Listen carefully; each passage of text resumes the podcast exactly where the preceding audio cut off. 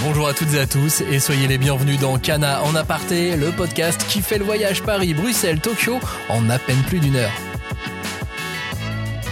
Dans cette émission, il va être question de manga, mais pas seulement, car on s'intéresse à l'artiste Shohei Manabe, auteur entre autres de Ushijima l'usurier de l'ombre et Kujo l'implacable. Avec ces deux histoires, il est impossible de ne pas vouloir s'interroger davantage sur certains aspects un peu plus diffus du Japon. Urbanisme, jeu de hasard ou système judiciaire, Manabe et la face cachée de la société japonaise, c'est ce que l'on vous propose dans cette émission. Alors venez avec moi à Tempo, c'est le nom des bureaux parisiens des éditions Kana, pour une heure de passion, de discussion et de découverte. Je suis Maxime Bender et j'ai hâte de partager cette première émission avec vous et avec nos invités Mathieu Adman et Xavier Gilbert. Est un loup pour l'homme n'a jamais été aussi euh, approprié que quand on parle de Manabe. Se censure à la hauteur d'un Manabe, ça reste largement plus, plus trash et dur dans, dans le thème que la plupart des, des, auteurs japonais. Quand tu vas chez un usurier, tu sais de toute façon que le système est, est, est pas fait pour que tu réussisses à t'en sortir. Forcément, on va pas planifier ses, ses vacances au Japon après avoir lu un, un tome d'Ushijima. Manabe a, a, une approche d'entomologiste. Hein. Il regarde les personnages se débattre. Pour nous éclairer aujourd'hui, Xavier Guibert, critique et commissaire d'exposition. Bonjour Xavier. Bonjour. Toi, t'as vécu plus de 5 ans au Japon. T'étais dans, dans quel coin? Euh, moi, j'étais à Tokyo. À Tokyo, voilà, en plein, en plein, au milieu de la capitale, en plein centre-ville ou en banlieue quand même? Euh, Plutôt centre-ville. Hein. J'étais, pour être précis, à Akasaka, c'est juste à côté de Roppongi, Shibuya. Donc t'es pas tombé dans l'enfer des microcrédits, c'est bon? Pas du tout. Ça va. Également D'ailleurs, avec je suis nous. revenu. c'est pour ça. Également avec nous pour cette émission, Mathieu Adman, chef de produit dans l'équipe en charge des mangas euh, Ushijima et Kujo l'implacable aux éditions Kana, et grand fan de Shoei Manabe, si je me trompe? Bonjour, exactement. Grand, grand fan. Euh, depuis pas la première heure, mais j'ai rattrapé le temps en arrivant chez Kana. Et ça m'a fait un, un, grand bien au moral. Tu nous donneras aussi les coulisses d'une opération très sympa tout à l'heure. Vous avez offert partout en France et en, en, Belgique des tomes 1 de Ushijima Oui. Juste comme ça Pour fêter la, la, sortie de Kujo et pour essayer de remettre en avant le, le travail de l'auteur et Ushijima, on a proposé d'offrir le tome 1. Donc euh, j'espère que ça, ça aura plu aux gens. Et Mais offert si on achetait un truc ou offert Offert, offert. Vous arrivez en librairie, vous demandez au libraire le tome 1 et vous repartez avec euh, sans obligation d'achat. Et ça, c'était donc à l'occasion de la sortie de Kujo l'implacable. Kujo no Taizai en version originale, le nouveau manga de Shuei Manabe. Euh, le résumé de Kujo, c'est un manga qui se déroule dans le Japon contemporain. L'histoire, c'est celle d'un avocat controversé qui se charge principalement d'affaires louches confiées par des gangs ou des organisations de type mafieuse. Jusque-là, on n'est pas encore très sûr. Taisa Kujo, c'est son nom. Il est définitivement pas un avocat comme les autres, puisque euh, lui, il est même prêt à vivre dans une tente sur le toit d'un immeuble, euh, dans un bureau qui a l'air en chantier. Je sais même pas comment il fait pour s'y retrouver. Et il défend tout le monde, un conducteur ivre ou même un dealer handicapé. Pour lui, peu importe le crime, tant qu'il trouve la bonne ligne de défense. En tout cas, c'est ce qu'on laisse penser au lecteur avec ce tome 1. Quel a été, l'un comme l'autre, votre premier sentiment à la lecture de cette œuvre? Disons que j'ai retrouvé ce que, euh, ce que j'apprécie et ce qu'il y avait dans, dans l'œuvre de Manabe de manière générale, euh, et euh, un petit peu sur Ushijima avec une tonalité un petit peu différente parce que euh, bah, il y, a, le côté avocat, il y a le côté euh, défense, et euh, voilà, on est, on est sur quelque chose qui est peut-être un petit peu moins euh, polémique, entre guillemets, que peut l'être la question de l'usurier. Euh, et euh, j'irai sur les premiers euh, sur les premiers cas qu'on a dans ce premier volume quelque chose qui est peut-être un petit peu plus optimiste ce qui est pas beaucoup dire puisque la barre est très très basse chez chez Manabe mais voilà quelque chose qui a qui a l'air d'aller dans, dans, une direction un petit peu différente de, de ce qu'on avait tout en restant sur sur les mêmes thématiques sociales et sociétales qu'on qu'on apprécie chez cet auteur. Et toi Mathieu, quel a été ton premier sentiment quand tu as, as bouclé ce tome 1 Tu l'as refermé? Ouais, pareil, c'est la continuité d'abord par rapport à Ushijima euh, dans le dessin, dans les thèmes abordés. Euh, comme Xavier, je dirais qu'on a quand même un, optimisme un peu plus euh, un peu plus présent parce qu'on suit là la légalité. On suit pas un usurier où dès le début dans Ushijima, on sait qu'on va être dans tout le côté illégal, donc on va avoir affaire à des affaires plus ou moins sordides et à un pan caché de la, de la société japonaise. Là donc au jour, on, on, suit un avocat qui a son diplôme et qui exerce en bonne et due forme. Donc euh, au début, forcément, on, se dit que ça sera un peu plus euh, heureux que, que Ushijima. Et après, bon, ben, on retombe évidemment dans les, dans les thèmes habituels de, de Manabe et on retrouve euh, des personnages qui nous avaient qui avaient marqué dans Ushijima et qui vont sûrement nous marquer aussi dans Kujo parce qu'on va, tomber toujours dans les gangs, dans les yakuza. Donc c'est d'abord cette continuité moi qui m'a qui happé et qui va sûrement continuer de me happer dans la suite de Kujo puisque j'ai adoré Ushijima. Donc oui, parce que plus légal, plus joyeux, oui, pas, pas tant que ça, parce que euh, les premières affaires, elles sont quand même très, très dures d'emblée, quand même. C'est dur, mais euh, on n'est pas dans un. Le tome 1 d'Ushijima, en fait, était vraiment très, très trash. Euh, pour rentrer dans la série, c'était. Beaucoup de gens, en fait, ont arrêté au tome 1 parce que la première affaire est sordide un point. Enfin, c'est vraiment ignoble. Là où dans Kujo, moi, quand je l'ai lu, j'ai. Mine de rien, c'est joyeux, mais c'est une histoire d'avocat qu'on pourrait avoir tous les jours. C'est-à-dire que c'est un avocat qui va défendre quelqu'un qui est pas forcément euh, innocent, mais bon, ben, en tant qu'avocat, il va faire son travail et il va essayer de le défendre et de réduire la peine jusqu'au bout. Donc, quand on le prend dans ce sens-là, on n'est pas sur euh, on n'est pas comme dans Ushijima, on va suivre quelqu'un qui est là pour faire du mal ou pour euh, arnaquer entre guillemets les gens. Là, on est juste là où on va regarder quelqu'un faire son travail. Même si évidemment dans, dans ce premier, euh, cette première histoire de, de, Kujo, faire son travail, ça va quand même euh, se, se résumer à réduire la peine de quelqu'un qui a priori aurait dû aller en prison. Vous aviez en tête la réalité du, du, système judiciaire japonais à la lecture, le fait qu'il y ait aussi peu de procès, qu'il y ait une administration policière qui est un peu euh, très administrative, vue d'Europe et vu les feuilletons juridiques dont, on s'abreuve à, la télé ou, dans la littérature, dans ce qu'on voit souvent. C'est très américain, soit, mais c'est un, un, peu surprenant, non? Euh, moi, l'expérience que j'ai, enfin, ou le contact que j'ai avec le système judiciaire, c'est un peu les conseils qu'on te donne quand tu euh, quand arrives au Japon, que tu es étranger, où on te dit, bon, fais attention parce qu'ils rigolent pas avec ça. On a toujours les histoires de, gens qui sont fait renvoyer manu militari au pays parce qu'ils ont fait du vol à la tire ou des choses comme ça. Et à l'inverse, on a aussi cette vision de, euh, du grand banditisme ou de la manière dont les, euh, dont les grands procès sont, sont suivis. Euh, par exemple, quand Carlos Ghosn a été arrêté par la police, judiciaire, la police japonaise, brusquement, oh là là, qu'est-ce qu'ils sont violents, qu'est-ce qu'ils sont durs. Et voilà, moi, ce que, ce que j'avais eu en tête, c'était le fait que lorsqu'il y a un procès au Japon, c'est que les preuves ont déjà été accumulées. C'est-à-dire, ils ont un taux de de condamnation après procès qui est au-dessus de 90%. Ouais, c'est ça, le procès, il est là pour la forme. Bah, il est là pour, pour valider euh, l'aboutissement l'aboutissement d'un processus d'enquête, euh, de ce que j'ai cru comprendre. Et donc, effectivement, quand quelqu'un est condamné, enfin, arrive au procès, bah, quasiment l'histoire est dite. Euh, donc là, euh, c'est vrai que bon, bah, ça permet de découvrir certaines choses. On est aussi sur un.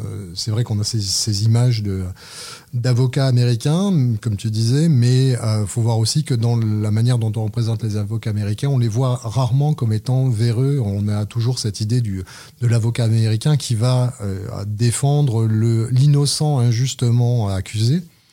Euh, ce qui passe un peu sous silence aussi l'obligation qu'a l'avocat de euh, une obligation morale en fait de d'assurer la bonne représentation de son client même si son client est coupable il a droit quand même à avoir justice et la question de la justice c'est qu'elle soit pas trop forte, mais qu'elle soit, voilà, qu'elle s'adapte à la, à la gravité. Et là, euh, c'est moi, c'est un petit peu ce que je retrouve dans, dans, le fait de ce personnage qui est peut-être pas aussi immoral qu'on euh, qu'on peut être, euh, qu'on veut penser à le, à ressentir dès le départ, mais qui aussi va trouver les moyens de bien défendre ses, ses clients. Ouais, parce que quand on, on a cette image de l'avocat qui défend la veuve et l'orphelin coûte que coûte comme un comme un super-héros, ce qui n'est pas forcément le cas ici. Quand vous lisez un manga comme celui-là, vous vous placez où comme euh, en tant que lecteur? Derrière lui, contre lui, à part c'est compliqué, j'ai envie de dire un peu des deux, parce que forcément, dans Kujo, tu te places d'abord à la place de Kujo, pour ça, en fait, tu te remets toi-même en question sur euh, tes propres principes et ta propre morale, pour savoir euh, est-ce que déjà tu pourrais faire ce qu'il fait, est-ce que tu pourrais faire le, métier d'avocat? C'est une question qu'on peut, peut souvent se poser, et c'est une des critiques qu'on peut voir euh, souvent sur les réseaux sociaux, comment vous pouvez défendre un meurtrier, un violeur, un pédophile? Donc ça, c'est la, première question, moi, qui me vient en tête, et après, bah, la non Cujo aussi, tu te mets à la place de la victime. Euh, celle qui à la fin euh, va, va, perdre son procès et alors qu'elle sait au fond d'elle que normalement elle aurait dû gagner mais malheureusement il y a eu vice de procédure ou d'autres choses qui ont fait que bah, il n'y a pas eu la peine espérée et là ben tu te remets aussi à sa place en disant comment tu réagirais dans la réalité si euh, malheureusement il il t'arrivait ce cas de figure parce qu'en face, ben, l'homme qui a causé entre guillemets cette perte, c'est quelqu'un qui a juste fait son travail, comme on vient de le dire. Donc c'est une certaine distance à avoir dans, les deux cas. Donc un peu des deux, mais la construction quand même de Cujo fait que moi je me place en priorité à la place du personnage principal et donc à la place de Cujo. Et c'est les premières interrogations qui viennent, euh, qui me viennent en tout cas à l'esprit. Euh, moi, j'ai une vision assez différente, en fait, euh, et que, que, je retrouve aussi dans, dans la manière dont j'ai lu Oshijima. C'est-à-dire que je trouve que Madabe a, une approche qui est presque une approche d'entomologiste, hein. c'est-à-dire qu'il regarde les personnages, il les regarde se débattre, un petit peu comme, comme quelqu'un regarderait des insectes ou des animaux, et d'essayer de comprendre. Et je trouve que euh, là aussi, on a, alors même si on suit un petit peu plus Kujo pour l'instant, euh, mais on suivait beaucoup Ushijima dans les premiers volumes avant de s'en éloigner. Euh, mais on a, euh, voilà, on regarde les gens et on se pose la question de comment ça va évoluer. Euh, donc dans Shijima, c'était beaucoup des spirales infernales. On commençait à quelqu'un et on savait que ça allait pas bien et on savait que ça allait aller pire. il y avait une sorte de, de, fascination un peu morbide, hein, comme on dit, les Anglais disent, c'est comme regarder un train qui déraille. Hein. On voit le train et puis on sait que tous les wagons vont y passer. Et à ce côté assez inéluctable de, de la catastrophe. Donc ça, c'est quelque chose qu'on avait dans Ushijima. Là, pour moi, il y a un petit peu le même genre de choses, c'est-à-dire qu'on est à la fois en train de, de, regarder cet animal un peu bizarre qui est Kujo, dont on sait effectivement pas encore où est-ce qu'il se passe, où est-ce qu'il se place, et puis en face, euh, bah, les clients qui, va, qui vont défendre, qui va défendre, qui eux aussi s'inscrivent dans une histoire. Et donc, euh, voilà, moi, moi, je, moi, je me trouve toujours assez extérieur euh, par rapport à tous ces personnages-là. Ouais, Kujo dans le manga, à la fin du tome il dit qu'il choisit pas de camp, qu'il fait son boulot. Toi, tu fais ton boulot de lecteur tu, tu, tu prends de la distance. Oui, mais je pense que c'est euh, c'est vraiment la volonté. Enfin, moi, moi c'est comme ça que je perçois le regard de, de Manabe. Hein. Pour rebondir sur ce que dit Xavier, c'est vrai que dans Ushijima, on a plus ce côté euh, voyeurisme parce qu'on on va suivre euh, notamment les clients, les clients de Ushijima, leur histoire et savoir en fait ce qui, ce qui les a amenés à aller voir Ushijima. Là où dans le tome 1 de Kujo, pour le coup, on voit vraiment beaucoup, beaucoup, beaucoup le personnage de Kujo. Et en fait, c'est lui qu'on suit vraiment dans ce tome 1. Et euh, pour rebondir d'ailleurs sur ce que tu nous expliquais euh, avant l'émission dans les tomes suivants, euh, on va en apprendre très rapidement en fait sur le personnage de Kujo. Là où pour Ushijima, on a mis beaucoup de tomes avant d'avoir son passé et ce qui lui est arrivé au collège de mémoire ou au lycée. Finalement, on en sait très très peu en fait sur le personnage d'Ushijima. Donc je pense que moi, justement, c'est ce qui fait que dans Kujo, j'ai d'abord plus tendance à me mettre à la place de, de lui-même, parce qu'en fait, c'est vraiment lui qu'on suit et c'est lui qui incarne la série. Là où dans Ushijima, on est plus dans cet entre-deux dont tu parles, entre à la fois les clients et le personnage d'Ushijima. Et selon vous, qu'est-ce que euh, veut dire le personnage de Kujo Et donc, que veut dire Manabe à travers lui quand il dit qu'un avocat agit sans principe et sans idéologie? C'est là où c'est compliqué, je trouve, parce que euh, de ma pensée à moi, je le rejoins sur le sans idéologie, un peu moins sur le sans principe. Donc je pense que ce qui veut dire par rapport au personnage de Cujo, je sais pas si c'est ce qu'il pense vraiment l'auteur dans la vraie vie, mais en tout cas dans le personnage de Cujo, c'est évidemment il va défendre euh, n'importe qui mais ça un peu comme, euh, comme, un peu tous les avocats, euh, voilà, si, si l'affaire se présente. Mais euh, c'est dans la manière et les méthodes qu'il utilise. là où je rejoins le sans principe, c'est que Cujo, mine de rien, va essayer de trouver n'importe quel moyen pour pouvoir euh, arriver euh, à ses fins, on va dire, quelle que soit la, légalité, même si normalement il est censé euh, rester dans cette légalité-là. Dans la première affaire, il va quand même chercher, il va chercher à cacher des informations là où bon, moralement on est censé se dire que c'est pas c'est pas forcément ce qu'on est censé faire aux yeux de la justice. du coup, le, le, sans principe, moi je le vois comme peu importe les moyens, il va tout faire pour défendre son client et le sans idéologie, c'est peu importe le client, quoi qu'il ait fait, même s'il il est coupable et il aurait dû aller en prison, c'est mon client, donc là je le défends. Et dans ma propre vision de l'avocat, je rejoins le deuxième point. Le premier, c'est j'ai un peu plus de mal.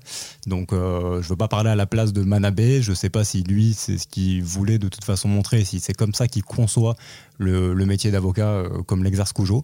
Mais pour moi en tout cas, c'est ces deux points-là qui sont, qui sont à creuser je n'analyserai pas trop cette phrase-là parce qu'on est dans le premier volume. euh, on a effectivement cette première, cette première affaire qui permet de voir un petit peu ce, à, ce, à quoi Cujo est prêt. Euh, après, Manabe, il est au début de sa série. Il est en train, il faut qu'il définisse son personnage, il faut qu'il le mette en place. Euh, si tu te souviens, dans Ushijima, vraiment, Ushijima est présent sur les deux premiers volumes, et puis après, on, sait que c'est une ombre qui est là, qui va tomber, qui va tomber un moment ou un autre sur le, le pauvre, la pauvre personne qu'on est en train de suivre euh, dans sa, sur sa, sa route d'autodestruction, et puis va arriver pour, pour essayer de l'enfoncer un petit peu plus et l'écraser et essayer de presser et de récupérer tout ce qu'il peut. Euh, là, on a aussi, pareil, le moment où on campe ce personnage, on le met en place. Et donc, j'ai l'impression que c'est une sorte de manière d'enfoncer un peu le clou pour dire, bon, ben voilà le type de, personnage qu'on a et on va voir comment ça va évoluer sur la suite. Euh, voilà, sachant que euh, pour avoir lu un petit peu ce qui se passe dans le volume 2, j'ai l'impression que ça prend une tournure qui est plus avec des éléments d'enquête policière, qui sont des choses qu'on avait peut-être moins présentes chez Ushijima. Donc j'attends de voir aussi comment ça va évoluer sur la suite. Parce que pour la, la petite anecdote, toi tu as pu lire un petit peu plus loin, puisque euh, tu as été contacté en novembre-décembre pour participer à cette émission, et à Noël? Ben à Noël, j'ai reçu un cadeau de, de mon beau-frère qui est japonais, qui m'a envoyé les six premiers volumes de, de euh, Kujo no Taizai. Donc euh, voilà. Donc c'était une, voilà, une sorte de coïncidence assez, assez amusante. Mon, mon beau-frère a bon goût. Kujo l'implacable, c'est donc la dernière série de Shohei Manabe, l'auteur d'Ushijima. Ça, je préfère bien le, répéter. On est vraiment euh, dans, dans, la lignée d'Ushijima. Au Japon, il y a déjà 8 tomes hein, pour euh, Kujo l'implacable. Rien n'a été annoncé concernant la fin de la prépublication qui a lieu dans le Big Comic Spirit, qui est un magazine hebdomadaire classifié Seinen, dans lequel on peut lire également Asadora, ou jusqu'à il y a encore quelques mois, on pouvait y lire Dead Dead Demons DDD Destruction. Euh, le tome est quant à lui désormais disponible partout et on ne le répétera jamais assez parce que euh, c'est pas parce qu'un livre n'est pas en rayon dans votre librairie, dans votre Fnac, dans votre magasin qu'il est indisponible. Mais la taille des boutiques ne me permet pas de toujours tout avoir en rayon. Donc n'hésitez pas à chaque fois à demander. Euh, les livres sont disponibles, que ce soit pour Ushijima ou pour euh, Kujo euh, euh, l'implacable, puisque de toute façon il vient de sortir. Donc il y a du stock, vous vous, vous inquiétez pas. Ce qu'on voit dans ce manga, dans, dans l'abnégation du personnage principal, est-ce que c'est extrêmement romancé pour vous? Est-ce qu'un Kujo comme ça, ça existe dans la réalité? Sur les méthodes, euh, je pense qu'il y, y, a des avocats véreux ou des gens qui sont prêts à des choses un petit peu bizarres sur le, le, le côté un petit peu romantique du personnage qui décide d'habiter dans une tente, euh, qui euh, utilise sa voiture comme son bureau et qui là je pense qu'il y a un côté un petit peu c'est là que Manabe aime bien se fait plaisir avec avec un personnage qui est qui a un côté donc quichotesque quelque part, euh, qui est peut-être moins, qui est peut-être moins réaliste que euh, que pouvait l'être Ushijima avec avec son bureau un petit peu miteux. Là, on est sur quelque chose qui est de, du point de vue de l'avocat euh, peut-être un petit peu plus euh, un petit peu plus flamboyant, je dirais. Après, la, la... flamboyant, mais logique, puisque finalement tout le tout le discours par rapport à sa femme, le fait qu'elle doit avoir tout son argent parce que c'est elle qui s'occupe de, c'est très logique finalement. Ah, il y a des choses qui sont tout à fait raccord avec la manière dont fonctionne, la, la, du moins dont, dont, dont, fonctionne une partie de la société japonaise. Hein. Euh, et puis bon, euh, tu parlais en, en, introduction du bureau qui était euh, qui était un vrai cafarnaum. Bon, les bureaux japonais sont pas connus pour être particulièrement rangés, euh, voilà, il y a des choses qui sont assez réalistes. Je pense c'est plus ce, côté. Euh, c'est assez amusant puisqu'il dit je suis un avocat sans principe et sans idéologie. En même temps, il a, on sent qu'il a ce principe d'aller justement défendre l'indéfendable, défendre ces personnes dont personne ne veut, qui sont déjà condamnées, de montrer qu'on peut qu'on peut quand même les défendre. Donc il y a une sorte de pas de redresseur de tort, mais euh, une sorte de, de, de, personnage qui décide d'aller à l'encontre d'un modèle établi. Et c'est peut-être là que se trouve le euh, le côté plus fiction euh, voilà, moi, y a, a, à propos du Japon, il y a ce proverbe que je sors souvent parce qu'il me terrifie, c'est le clou qui dépasse appelle le marteau. C'est-à-dire que la société japonaise est une société qui apprécie pas forcément euh, qu'on sorte du rang, qu'on se fasse remarquer. Et là, on a clairement quelqu'un qui décide d'aller à contre-courant. Jusqu'où vous pensez que Manabe a enquêté? Qu'est-ce qu'il a bien pu euh, mettre de, de lui-même dans cette œuvre et qu'est-ce qu'il est allé chercher auprès, euh, bah, auprès d'avocats, pourquoi pas, ou de, ou de gens spécialisés dans le domaine?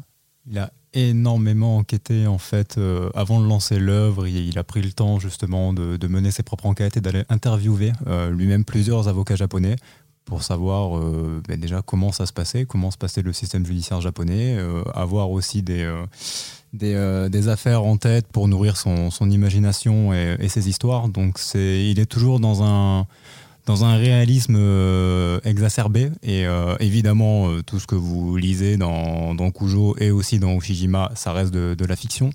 Mais c'est de la fiction de, base solide au niveau de la réalité parce qu'il aime bien faire ce travail justement d'aller chercher les informations, que ce soit même dans ces décors. Hein. Quand vous prenez les décors, vous pouvez reconnaître des quartiers justement, de, des lieux où se passent ces différentes séries. Donc il n'est pas là pour vraiment raconter des histoires qu'il aurait complètement imaginées à 100%. Vous avez toujours derrière une base solide, au moins sur, euh, sur tout le système judiciaire japonais. Après, évidemment, les affaires en elles-mêmes, euh, ça reste de la fiction et elles sont, même si elles ont des bases potentiellement réelles, tous les personnages sont évidemment inventés. Vous le prendriez, Kujo l'implacable, euh, si vous, si vous avez besoin d'un avocat ou pas, vous? Si il a l'air plutôt efficace et plutôt fort. Donc, si, si le but, évidemment, c'est de, de, prendre le moins de peine possible, bon, ben, on va prendre Kujo. Hein. après, je ne sais pas. Enfin, la lecture du premier volume, je ne sais pas à quel prix, euh, quel est mm. le vrai prix qu'il y a derrière. C'est-à-dire qu'effectivement, il est très efficace, mais est-ce que ça ne vient pas euh, avec des contreparties qui, elles aussi, seraient très lourdes? J'avoue qu'aujourd'hui, on reste toujours dans cette sorte d'ambiguïté autour du personnage qui, euh, dans lequel les motivations ne sont pas encore complètement claires. Et on sait ce que peut nous réserver l'auteur avec ce genre de personnage également. Cujo, l'implacable, c'est disponible en librairie partout. Mathieu, avec un goodies, avec un ex-libris offert, c'est bien ça? C'est ça. L'idée, évidemment, c'était de pouvoir euh, jouer sur la politique auteur et de remettre, grâce à la sortie de Cujo aussi, Ushijima en avant. Euh, notamment parce qu'on sait que les nombreuses personnes qui, attendent Cujo sont aussi celles qui ont, adoré Ushijima. Donc vous pourrez retrouver euh, pour l'achat soit du tome 1 de, de Kujo, soit d'un tome de Ushijima, un ex-libris recto verso avec une face, une illustration de, de Kujo et une autre face, une illustration d'Ushijima pour, pour faire plaisir à n'importe quel fan. Et c'est donc signé par Shohei Manabe.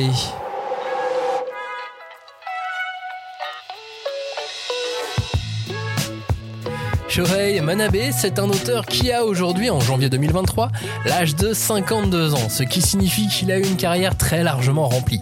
Il vient de Chikasaki, une petite ville côtière dans la préfecture de Kanagawa, pas très éloignée de Tokyo, et il est très tôt passionné par le métier de mangaka.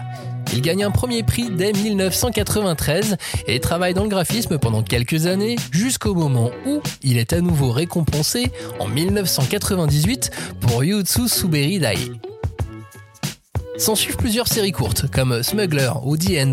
Il travaille également pour euh, des magazines musicaux ou culturels, et c'est en 2004 qu'est publié Ushijima aux éditions Shogakukan. C'est avec ce titre qu'il se fait un nom dans l'industrie en gagnant 6 ans plus tard un Shogakukan Manga Awards ou plus récemment un Social Impact Awards au Japan Media Arts Festival. Il est nommé à plusieurs reprises pour le prix culturel Osamu Tezuka et en France au Festival international de la bande dessinée d'Angoulême. Dès lors, il est connu pour dépeindre la vie de personnages au pied du mur, pour son style unique, une violence psychologique particulière, et pour sa façon de jouer avec les onomatopées afin de créer du mouvement autour de ses personnages et donner une sensation particulièrement bruyante aux environnements qu'il dessine. Il crée également des histoires courtes avant de revenir à Yamikin Ushijima-kun en proposant trois spin-offs. En 2020, il se lance dans Kujo no Taizai dont on parlait en début d'émission. Shohei Manabe, c'est donc 30 ans de carrière et plus d'une dizaine de publications. À ce sujet, est-ce que euh, Mathieu, les mangas plus courts euh, du début de la carrière de Manabe, comme euh, The End, comme Smuggler et, d'autres dont je parlais à l'instant, est-ce qu'ils ont une chance d'arriver un jour chez Kana et même dans, dans l'ensemble? Cette question, elle peut se porter sur de nombreux auteurs que vous avez au, catalogue. Est-ce qu'on peut voir même leurs petits titres arriver? Rien d'impossible, puisqu'on a une, grosse politique auteur chez Kana, euh, que vous avez notamment pu voir euh, sur Inyo Asano. Euh, après, voilà, Ushijima, il faut savoir qu'il a été lancé en 2009 de mémoire en France et que ça n'a pas été le, gros, gros, gros, gros succès du, siècle. Nous, on estime qu'on avait lancé la série un peu trop tôt pour le marché français voilà, les, thèmes étaient durs et on était encore sur une grosse majorité de, de lectorat du, sur le shonen. Donc là, on, retente le coup avec Kujo parce que c'est un auteur qu'on apprécie beaucoup. Mais évidemment, ça va dépendre aussi du, succès de, de, Kujo et du possible rebond d'Ushijima pour voir si derrière on pourra aller plus loin et, proposer l'entièreté l'entièreté des œuvres de l'auteur. Et c'est aussi pour ça, du coup, que cette émission existe. On va parler un peu de Shoei Manabe, donc. Euh, en quoi le travail de Manabe ressort du reste du paysage éditorial manga on va parler un petit peu de, la manière dont il traite la société. C'est vrai qu'on a, euh, si on regarde même, même sur le côté illégal pour, euh, pour parler d'Ushijima, la société japonaise a souvent mis un regard assez idéalisé, les yakuza, etc. Il y a une sorte de, représentation euh, de l'honneur, des choses comme ça. Donc euh, là, on a une représentation qui est sans, filtre, sans phare. Euh, c'est miséreux, c'est crasseux. c'est vrai qu'il faut avoir le moral bien accroché avant de se plonger dans un dans un tome Shujima, parce que généralement on en sort avec aucune croyance dans, dans l'espèce humaine. Hein. Là, je, je parcouru quelques, quelques volumes ce matin avant de venir. Et euh, voilà, on se rend compte que même dans les personnages, les personnages sont livrés à, eux-mêmes et euh, même quand ils ont des amis, euh, des copines, etc. On se rend compte que l'homme est un loup pour l'homme n'a jamais été aussi approprié que quand on parle de, de Manabé. On sent que chacun, chacun est là pour soi, chacun est prêt à bouffer l'autre si ça permet de gagner quelque chose. Euh, voilà, donc il y a quelque chose de très, de très sinistre un petit peu là-dedans. Et ce qui est assez fascinant, c'est que c'est en, c'est vraiment en l'opposition à, une, représentation très idéalisée. En fait, moi, ça me faisait penser, j'ai eu une sorte de déclic en, comparant euh, un Q84, hein, le, roman de, Murakami Haruki, et euh, Le Vagabond de Tokyo, qui se passe à peu près dans la même, période. Donc c'est Fujitani Takeshi ou Takashi, je sais jamais. Euh, et en fait, ça, se passe dans la même période, c'est les années 80. Et euh, d'un côté, on a euh, ce, dans, dans 1984 ce, ce, prof qui finalement à un moment décide de pas aller en cours et puis tout se passe bien pour lui, il n'a pas de problème pour payer son loyer, tout va bien, il continue à manger. Et de l'autre côté, on a Yoshio qui essaie de se débrouiller comme il peut, qui récupère de la bouffe dans les, dans les poubelles, qui qui passe par des trucs absolument atroces. Et, et en fait, les, sont ces deux pans de la, de la société japonaise. Donc un pan qu'on voit souvent, qui est ce pan euh, de, de, grande réussite, et puis de l'autre côté, un pan de laisser pour compte. Alors dans les années 80, c'était au moment où le Japon allait bien. Et là, depuis, euh, depuis l'éclatement, la bubble, donc euh, la bulle spéculative, c'est milieu des années 90, mais on a ce qu'on appelle la, la, décennie perdue, et comme les Japonais font pas les choses à moitié, elle dure trois décennies. Ces trois décennies durant lesquelles le, pouvoir d'achat des ménages n'a pas augmenté, enfin c'est euh, le chômage à, fond les ballons, euh, euh, l'apparition des NIT, c'est-à-dire ces jeunes qui refusent d'entrer dans la société. NIT, c'est Not in Education, c'est Employment, Education and Training, c'est-à-dire ceux qui ne sont pas en train d'étudier, qui ne sont pas employés, qui ne sont pas en train de, de, suivre des formations. Donc, ce sont des jeunes qui vraiment refusent d'entrer dans le modèle qu'on leur a vendu pendant des années, ce modèle de l'emploi à vie du salariman, et qui euh, aimeraient pouvoir trouver autre chose.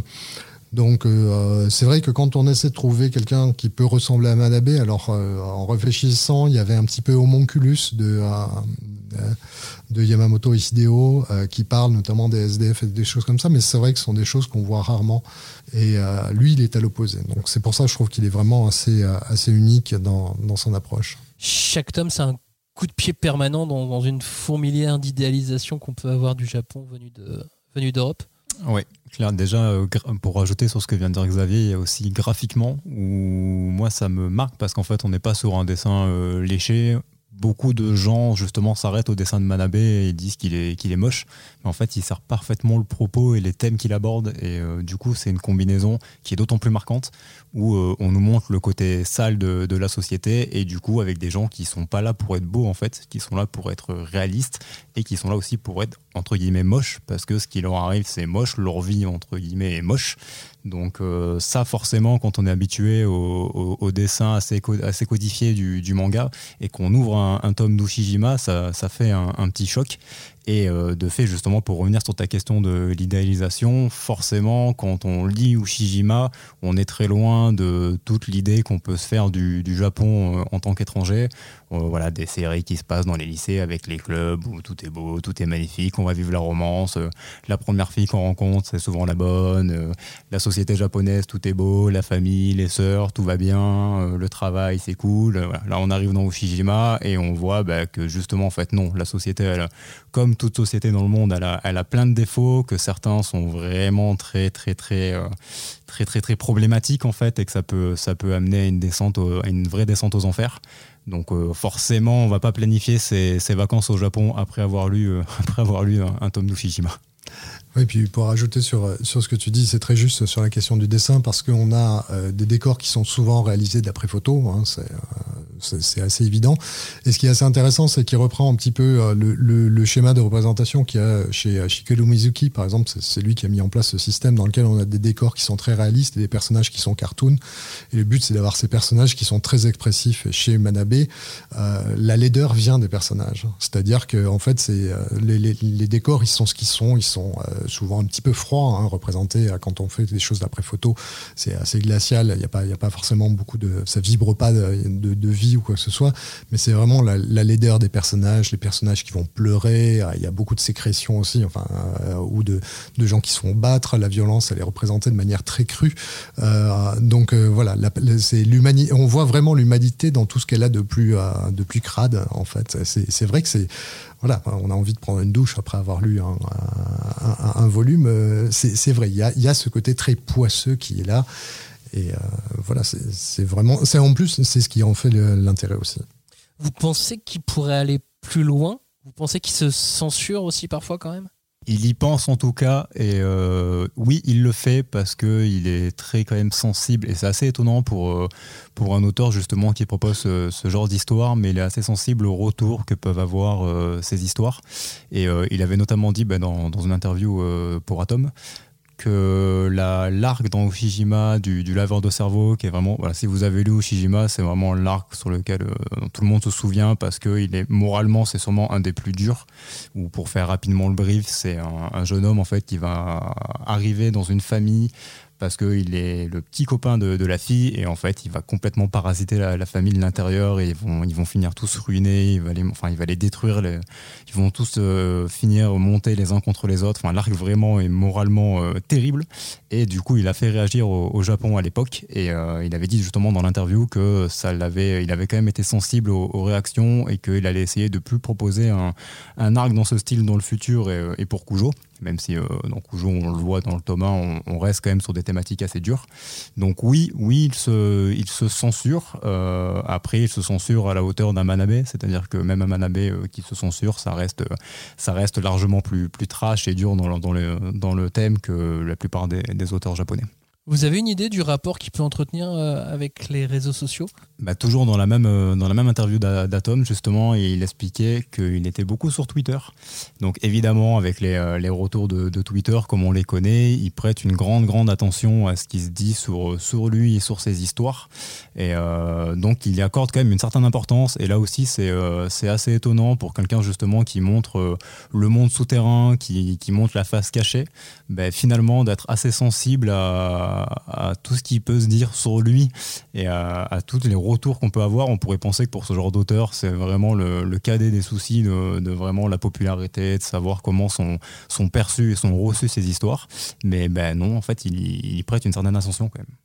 C'est peut-être pour ça qu'il y a très peu d'issues heureuses. Vous envoyez des issues heureuses euh, dans peut, Peut-être un peu, et encore. Dans Ushijima, euh, on doit pouvoir les compter sur les doigts d'une main si, euh, si on s'en souvient bien, sur les, les 46 tomes dans les dans les issues euh, vraiment heureuses euh, bah, alors j'ai envie de te dire que euh, l'issue heureuse pour Ushijima c'est à chaque fois puisque finalement c'est lui à la fin il récupère ses intérêts c'est ça mais non pour euh, les histoires alors moi il me semble qu'il y en a une quand même ou de mémoire dans une des histoires on suit deux amis dont un qui est homosexuel et qui veut monter une marque de vêtements et de mémoire ça se termine pas si mal que ça pour lui au final parce qu'il arrive à sortir de la galère et ça marche plutôt bien. C'est plutôt son, son ami qui, qui sombre dans, dans, dans l'histoire donc il y en a il y en a quand même quelques-unes mais c'est bon, globalement, de toute façon, si vous en êtes réduit à aller voir un, un usurier et aller emprunter à Ushijima, vous avez déjà perdu en fait. Quoi qu'il arrive, ça peut pas bien se terminer.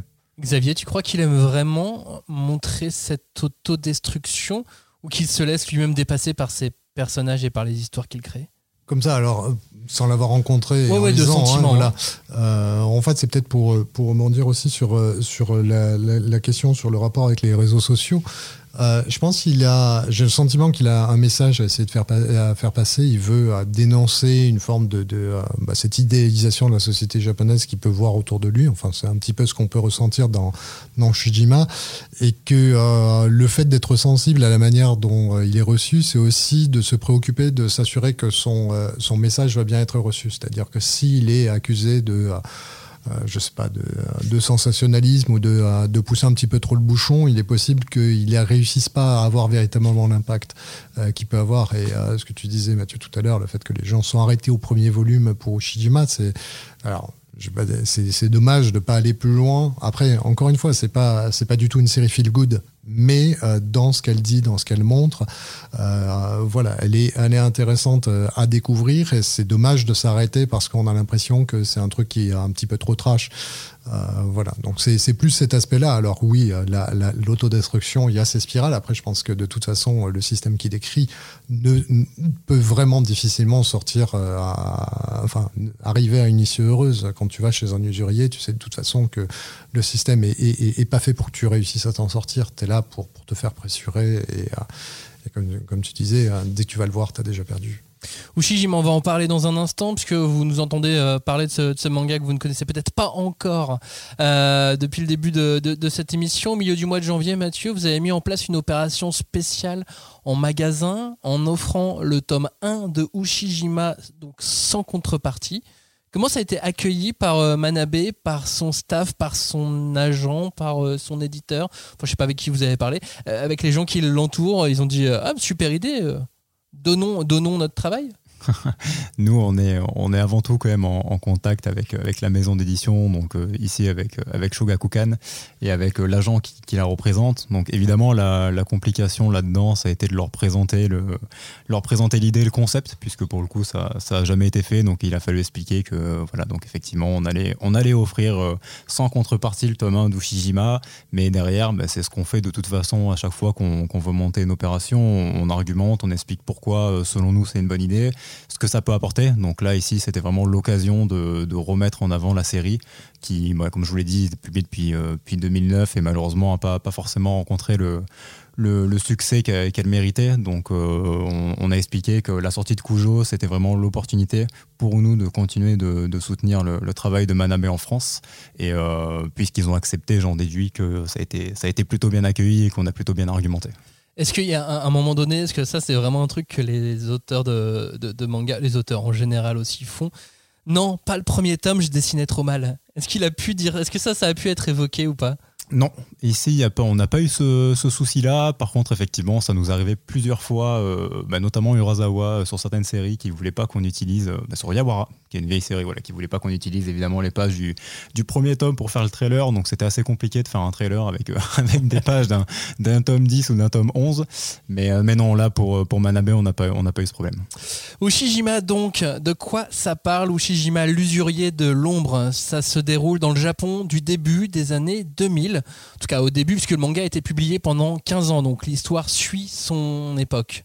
Le personnage principal se nomme Ushijima, il a 23 ans au début et il dirige sa société Buy Buy Finance, Buy comme acheter en anglais, une société qui fait des, petits crédits. Parce qu'en effet, le garçon est usurier, un yamikin en japonais, et il pratique donc des taux d'intérêt absolument démentiels, à coût de 50% sur, euh, sur 10 jours. Euh, C'est son quotidien qui est dépeint dans cette œuvre, ainsi que euh, celui de ceux qui ont besoin de cet argent et de la manière dont ils vont tenter ou pas de le rembourser ou des solutions que lui utilise pour récupérer ses fonds, intérêts compris bien évidemment. Quelles sont les premières images qui vous reviennent à l'esprit quand vous repensez à ce manga? Moi, je vois le visage d'Ushijima qui est impassible en fait et qui quoi qu'il arrive va venir récupérer euh, va venir récupérer son argent à un moment donné. Et euh, c'est là où on voit qu'en fait il n'y a, y a, pas de a pas de compassion dans, alors son, son métier entre guillemets l'exige et l'explique. Mais quand on suit pendant plusieurs chapitres le, le client et qu'on commence un peu à s'attacher à sa à sa descente aux enfers malheureusement et qu'à la fin en fait on revoit toujours le même visage d'Ufijima qui quoi qu'il arrive va arriver va récupérer son argent et ça va signifier la, descente au, fond du trou de la personne concernée. Donc c'est assez marquant moi, c'est dans le euh, probablement le premier cas, le premier volume où euh, quand on quand on découvre Ushijima, il y a un de ses un de ses collaborateurs qui est au téléphone et on le voit qu'il parle avec des gens qui, euh, qui ont fait appel à leur service.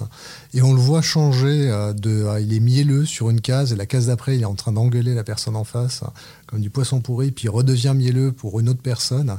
Et je pense que ça illustre très bien, en fait, le, les deux faces dès le départ. Ça explique où on est, c'est-à-dire que quand on rentre, ils sont très sympas, et que derrière, quand il s'agit de payer, ils vont plus du tout l'être. Et euh, là, juste en, quelques cases, on comprend déjà euh, tout le problème que c'est que de venir là. Vous avez d'autres personnages, puisque au début on va suivre Ushijima pendant un certain temps, euh, son assistant aussi, mais on va surtout suivre la vie des gens qui ont besoin de ces services dans toutes ces rencontres. Certaines vous ont vraiment marqué. Moi, je repense par exemple au tome 12-13 aux chauffeurs de taxi Vous en avez d'autres que, que vous avez gardé en tête? Moi, j'en parlais tout à l'heure, mais évidemment, c'est le, le, tome 1. Alors, peut-être justement parce que c'est le tome 1 et que c'est la, la, première histoire, c'est peut-être pour ça qu'elle m'est qu'elle restée en tête, mais vraiment la, la, descente aux enfers en fait de, de cette femme qui vient parce qu'elle a des, des soucis d'argent et qu'elle doit élever son garçon et euh, qui termine à la fin de, l'histoire cocaïnomane dans la rue, totalement détruite, elle a perdu la garde de son gosse. C'est c'est voilà, c'est une belle entrée en matière dans, le, dans le monde d'Ushijima, mais de fait, c'est ça m'est ça m'est resté en tête et forcément quand je pense à Ushijima, je pense toujours quand même en, premier euh, à cette affaire parce que c'est une des plus dures qui est directement dans le tome 1. Mais, euh, mais oui, c'est le, le, personnage marquant qui au début est une belle femme et qui à la fin euh, termine totalement dans la rue SDF. Enfin, c'est terrible. Euh, moi, il y a le, euh, je crois que c'est tome 10-11, euh, c'est le salaryman. Parce que c'est en fait la première fois qu'on parle de quelqu'un de normal entre guillemets, c'est-à-dire jusqu'avant on a on a toute une faune un peu interlope de gens où on se dit ouais c'est normal. Et en fait quand on voit le salaryman, c'est un type qui a qui vient d'avoir un gamin, qui a sa femme qui est au foyer et euh, qui bosse dans une boîte de euh, il est représentant en matériel médical si je me trompe pas et euh, il a un collègue qui qui est bien né, dont la famille est médecin il me semble et donc qui a pas de problème à placer les trucs et qui qui explose tous les objectifs de vente et lui il est toujours en train de galérer, il est toujours derrière et il n'y arrive pas, il n'y arrive pas. Et en fait, là, euh, contrairement aux autres où euh, il y a une forme d'autodestruction qui vient euh, d'addiction, de alors parfois les gens veulent bien faire, mais il y en a qui qui se ruinent au jeu ou à la drogue ou, ou parce qu'ils ont ont parfois c'est la solitude, il faut le payer une euh, comment dire une escort girl ou, euh, ou une nana dans un dans un bar à hôtesse. Euh, là, on a quelqu'un qui veut bien faire, qui, qui est au boulot et qui va finir par prendre des raccourcis parce que il est dans une situation professionnelle qui qui est une impasse pour lui. Et je trouve que c'est assez marquant parce que ça montre justement le fait que personne est à, est à l'abri. et, et, que justement ça ne se limite pas aux, aux personnes qui d'une certaine manière l'ont bien cherché personne n'est à l'abri, par exemple, euh, en tant qu'expatrié, tu pu euh, avoir accès, si tu en connaissais un, euh, à un usurier quand tu habitais, habitais Tokyo? Certainement pas. En fait, en fait, en étant euh, étranger à Tokyo, il faut bien voir qu'on a une sorte de. C'est un peu comme si on a euh, une série de néons. Euh, je sais pas si vous voyez la Cité de la Peur quand quand il va chercher Odile de Ré, et puis elle a tous les néons qui indiquent Odile de Ré. Voilà, il faut s'imaginer que quand on est au Japon et qu'on est un étranger, on a Gaijin qui clignote au-dessus de la tête, et il y a plein de choses qui vont pas qui vont pas vous arriver. Alors bon, je connais des cas de gens qui sont retrouvés avec les yakuza, mais c'est vraiment des cas très très inhabituels. Quand on est au Japon, on y est souvent dans dans des conditions plutôt privilégié. On n'est pas en train de chercher trop son boulot, etc. Et, si ça va pas, on repart. En fait, on a cette possibilité là. Donc, et, et, je pense même que un Yamiki ne voudrait pas traiter avec des gaijin. Il y a trop de problèmes derrière vis-à-vis de la police, vis-à-vis des choses comme ça. Euh, voilà, il y a des, il y a des. Faut savoir que quand on est au Japon, moi, on va, quand je cherchais un appartement loué, il y a des appartements qu'on a refusé de me louer parce que j'étais étranger, parce que j'allais probablement pas savoir faire le tri au niveau des poubelles, peut-être mettre la musique à, à donf le soir et gêner les.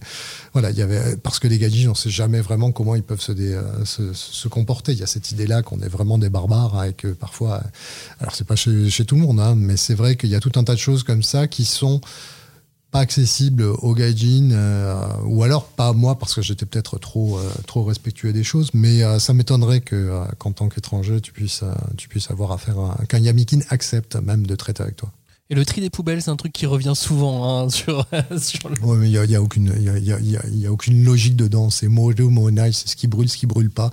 Et il euh, n'y a aucune logique. C'est incompréhensible. Et puis derrière, on t'explique, si, si, si, c'est bien logique. Le polystyrène, ça voilà. Mais non, ça brûle pas.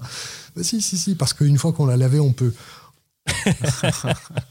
Il y a un truc qui revient dans, Ushijima, euh, c'est non pas le, tri des poubelles, même si peut-être qu'il y a des questions de, tri et d'ordures dedans, mais euh, c'est le, les jeux, le jeu, le rapport, euh, le rapport à l'argent et donc au jeu, alors que c'est très très encadré au Japon. Un expatrié a le droit de jouer au, pachinko, au fameux pachinko par exemple Ah oui, tu peux aller jouer au pachinko. Après, euh, j'avoue que euh, à moins d'avoir grandi dedans, l'intérêt du pachinko euh, reste quand même assez mystérieux. Surtout, enfin, faut se dire que l'ambiance du pachinko, quand vous allez dans le pachinko parleur, c'est une expérience.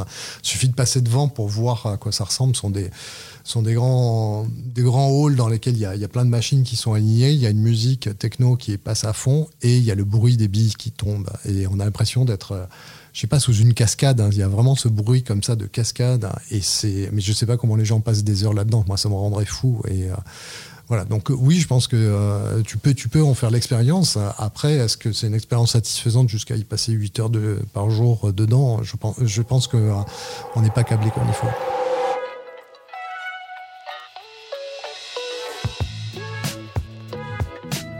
Le pachinko. C'est vrai que si vous n'avez jamais été au Japon, c'est difficile de se représenter vraiment ce lieu unique au monde dans lequel on y joue. Le pachinko, c'est vraiment le jeu numéro 1 au Japon. C'est un peu un mix entre la machine à sous, les jeux de pièces de fête foraine et le flipper. Le client achète des billes entre 3 et 5 euros les 500 environ, qu'il insère ensuite dans la machine une fois assis devant. Les billes métalliques tombent alors sur une surface de jeu verticale plantée de clous, et si on atteint des trous spécifiques ou que l'on actionne d'autres mécanismes de jeu, c'est gagné. Il y a plus de 9000 salles de pachinko au Japon aujourd'hui. Ce sont des lieux bruyants, lumineux et presque zombifiants. Le pachinko puise son origine dans des jeux importés des États-Unis dans les années 1920, des jeux nommés billard bagatelle. Un nom bien français, car ces jeux ont eux-mêmes été importés en Amérique par des soldats français. Ainsi, le pachinko tirerait ses origines de l'époque de Louis XIV. Les tout premiers destinataires de ces jeux sur l'archipel étaient les enfants, puisque à la base, ils permettaient de gagner des bonbons.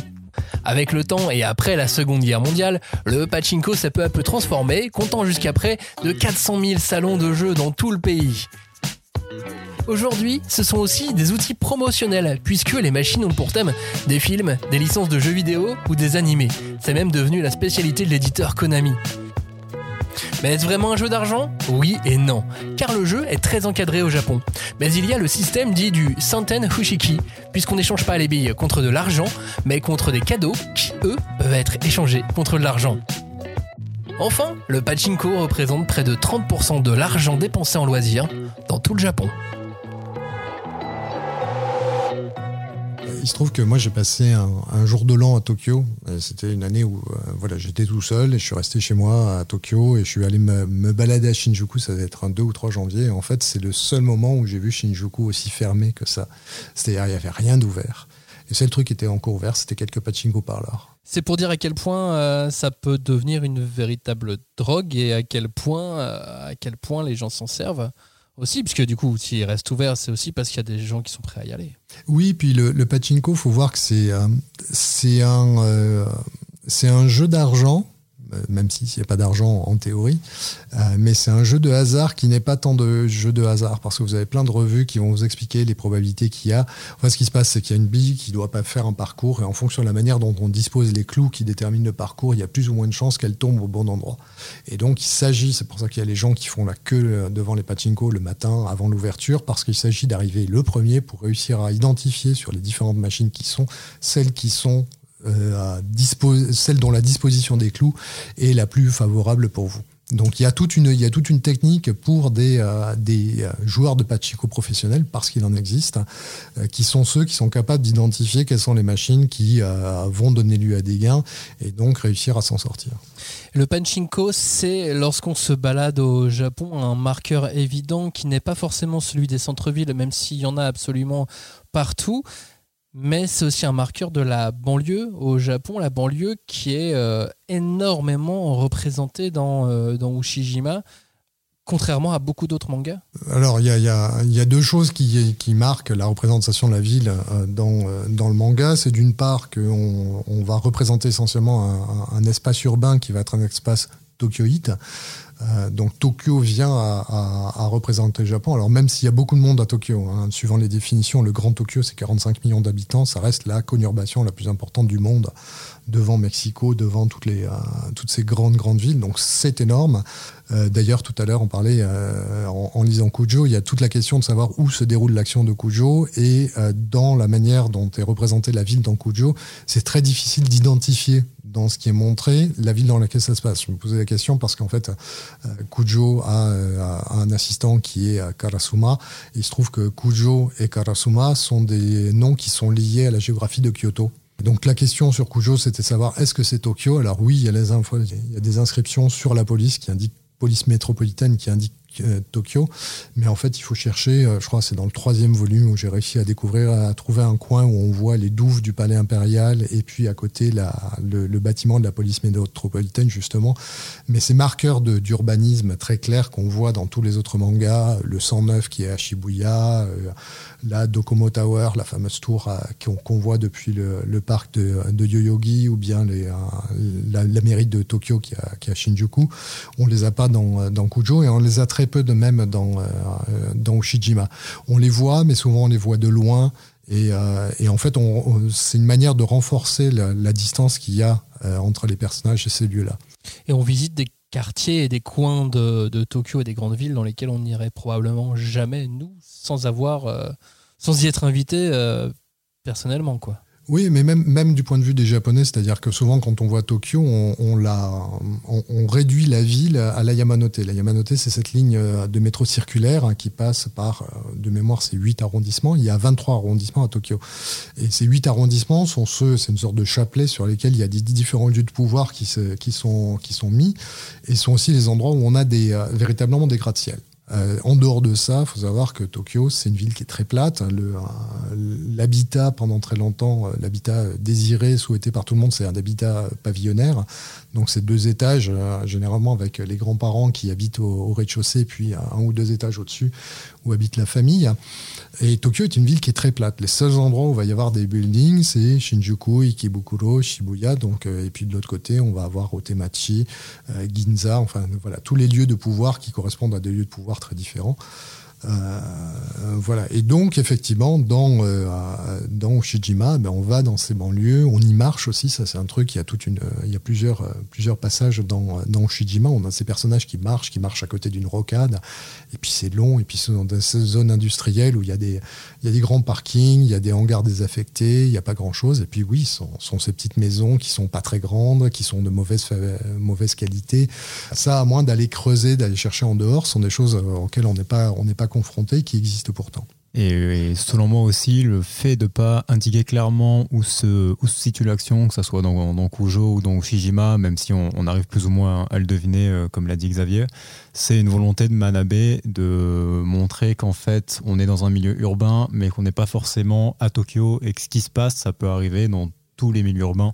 On n'est pas là pour représenter en fait euh, un usurier de Tokyo euh, qui va euh, qui va avoir des affaires avec des Tokyoites, mais en fait on est dans un milieu urbain où le salariman par exemple, ça peut être un salariman de, de Kyoto, il va être confronté exactement aux mêmes soucis parce que fait c'est les travers de la société japonaise au global.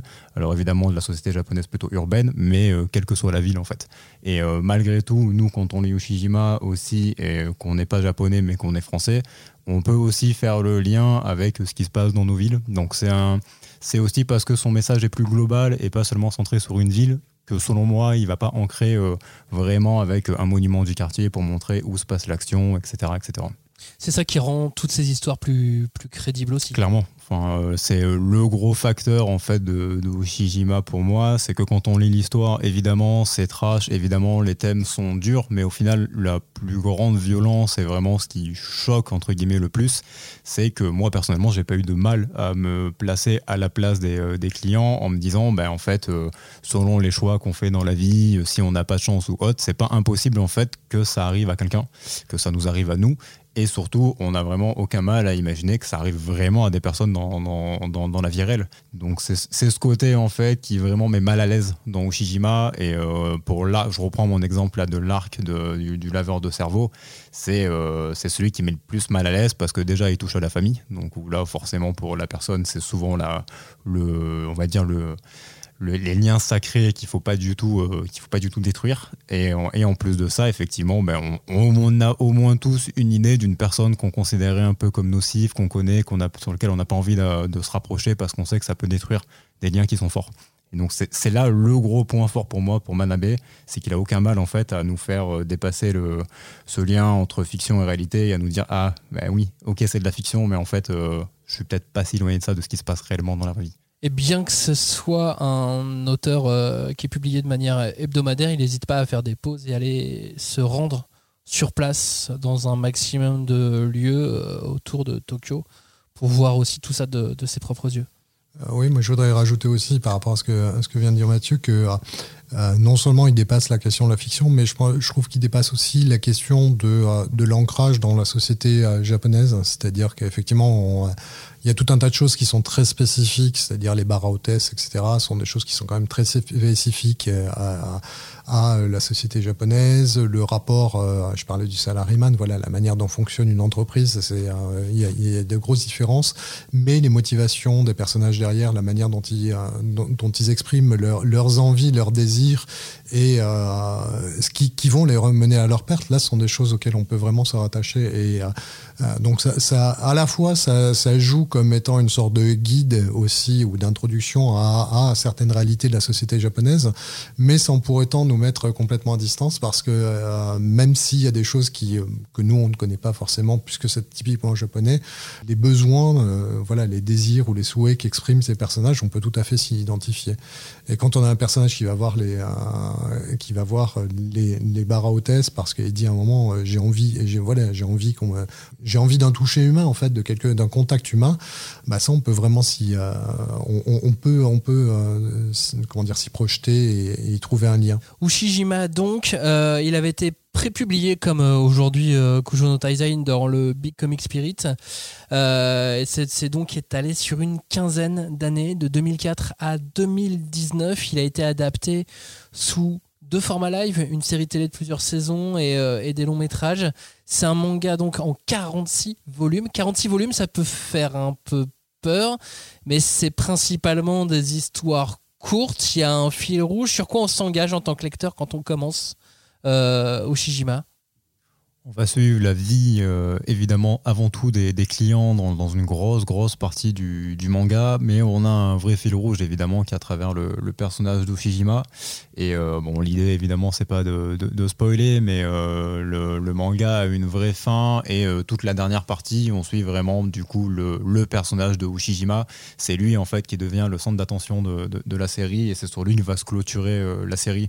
Donc oui, on a, on a un vrai fil rouge, et après, justement, les 46 tomes avec cette construction par, euh, par arc, on va dire, où on va suivre à chaque fois un client. En fait, les 46 tomes passent finalement assez vite parce qu'on va rapidement changer de, de, personnage, de contexte, qui fait que bah, comme un feuilleton ou comme une série, on, on, est happé en fait et on va, on va enchaîner petite histoire par petite histoire, ce qui fait que les, enfin, vraiment les 46 tomes, euh, faut pas que ça vous fasse peur euh, d'un point de vue euh, temps ou avoir peur vraiment de, de, lâcher la série parce que vous allez être happé et, vraiment vous allez adorer si vous êtes client de, de ce genre d'histoire.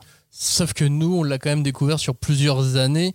Je sais pas si quelqu'un se tente 46 tomes à lire en, deux mois s'il fait pas une petite overdose à un moment donné. Je l'ai lu comme ça personnellement, du coup. Parce que, alors, ok, bon exemple. non, je, non, il manquait peut-être les deux derniers tomes à l'époque quand j'ai rattrapé. Euh, il n'y avait pas encore la, fin fin, mais oui, effectivement, de toute façon, c'est ce qu'on vous dit depuis le début de, cette émission, c'est qu'on ne va pas être sur des thèmes joyeux. Donc de toute façon, ne lisez pas Ushijima si vous n'êtes pas dans un, 어? Si vous n'êtes pas préparé ou vous n'êtes pas dans, l'humeur pour, mais, euh, mais par contre, ça marche vraiment. Euh, bah, en fait, ça marche vraiment comme sur le format manga habituel quand vous lisez un, détective Conan et que vous suivez une enquête. Euh, voilà, vous allez être happé de toute façon par ce qui va arriver au personnage, par les épreuves qu'ils vont traverser. Donc, donc Ushijim, le, les 46 tomes, s'ils sont allés jusqu'à 46, c'est parce que justement Manabe savait très bien qu'il avait allait pouvoir qu'il allait pouvoir appeler le lecteur et il a lui-même d'ailleurs dit dans, dans, dans, une interview qu'il il aurait pu faire encore beaucoup plus de tomes. Hein, donc mais qu'il fallait, qu'il fallait passer à autre chose. Euh, après, la structure se prête aussi à une lecture euh, à, morceler euh, parce que effectivement, on a des cas et ils sont bien identifiés. Et une fois qu'on a un cas, on a une sorte de, sentiment de closure, de, de, conclusion par rapport à une chose. Donc, on peut aussi ne pas, ne, c'est pas, c'est pas justement s'engager comme comme sur d'autres séries qui sont des séries à, suspense sur sur une lecture dans laquelle on peut pas s'arrêter. Fort heureusement, on peut souffler aussi. Pour les fans, il y a aussi en japonais trois séries spin-off. Euh, qui ont été faites. Il y a une série qui est comique, c'est du Yonkoma, c'est-à-dire du strip à la japonaise, qui reprend justement alors Bye Bye Finance en français, c'est Kao Kao Finance en, japonais, je crois, euh, dans lesquels ils ont, ils sont en chibi et euh, ils se marrent, voilà. Et il y y en a une qui euh, qui reprend les deux autres prennent des personnages qui apparaissent dans la série. Il y en a une qui est euh, très règlement de compte yakuza, qui est plutôt action, qui perd un petit peu le côté sociétal, et l'autre qui est aussi sur un personnage assez particulier, mais qui lui va beaucoup, qui est presque le gourmet solitaire en version, en version Ushijima, c'est-à-dire que il cherche à chaque fois, il va chercher un bon bol de ramen. Donc il y a, plus cette culture de, la bouffe. Donc sont des sont des spin-offs euh, avec je sais plus combien de volumes il y a, mais euh, voilà, il y a un petit peu plus encore si euh, jamais vous êtes motivé et que vous lisez les japonais. Pour conclure cette émission, je voulais qu'on termine sur une question un peu complexe à laquelle on n'aura pas une réponse ou la réponse, c'est euh, pourquoi on est attiré par toutes ces scènes de, déchéance, d'après vous, par euh, cette intransigeance de la société euh, japonaise? Pour moi, il y a forcément un peu de, voyeurisme quand même malgré tout. C'est-à-dire que même quand on, est avec toutes les meilleures intentions du monde, euh, malgré tout, on a envie de voir en fait ce qui va se passer, on a envie de voir ce qui va arriver. Et généralement, il est vrai que c'est assez intéressant de voir ce qui va arriver, surtout sur le côté, euh, du mal, on va dire, euh, sur les mauvaises choses. Je, ressens vraiment comme ça, où quand on va suivre une histoire, euh, bah, si tout se passe bien, finalement, on est moins passionné que si tout se passe mal. Donc ça, c'est euh, une partie, en fait, sur, le, sur, le, sur laquelle, euh, on, mine de rien, Ushijima joue beaucoup parce que bah, malgré le fait qu'on va trouver ça moralement répugnant, on va pas pouvoir s'empêcher de, tourner les pages et de vouloir et de vouloir savoir ce qui va arriver. D'autant plus que dans Ushijima, on comprend très rapidement que de toute façon, il n'y aura pas forcément une, une happy end à la fin. Donc on n'a même pas cet espoir de Ah, mais de toute façon, je, continue de lire parce que je sais qu'à la fin, ça, ça va aller mieux. Non, enfin, donc Ushijima, ça, 90% des cas, ça va pas du tout aller mieux et ça va même plutôt continuer de, creuser. Donc c'est moi, pour moi, il y a quand même une grosse, grosse partie de, de, voyeurisme qu'il faut assumer parce que bah, de toute façon, on est, on est tous comme ça alors, il y, a deux choses, c'est que c'est une série qui au départ est faite pour, euh, pour un public japonais, et effectivement, ce que tu viens de dire sur le, côté voyeurisme et le côté de découvrir peut-être aussi, enfin, à la fois documentaire et voyeuriste, mm. euh, je trouve qu'il est, il est très juste et très avéré. Après, la question dont il peut être reçu euh, en France. Euh, moi, je pense que ça peut être problématique parce que euh, moi, j'ai le sentiment qu'il y a une génération de lecteurs qui a grandi en idéalisant un peu le Japon. C'est-à-dire, il y a le, terme anglais d'escapism, c'est-à-dire cet endroit où j'aimerais bien aller, où j'aimerais bien vivre parce que c'est mieux qu'ici. voilà. Et Et je pense que là, on va complètement à rebours de cette, de cette vision idéalisée du Japon. Et euh, ce que tu disais tout à l'heure, encore une fois, sur le fait que des gens ont pris le premier volume et sont arrêtés là parce que euh, finalement c'était trop trash, ça me surprend pas non plus. Parce qu'on est beaucoup plus sur, euh, sur une vision feel good.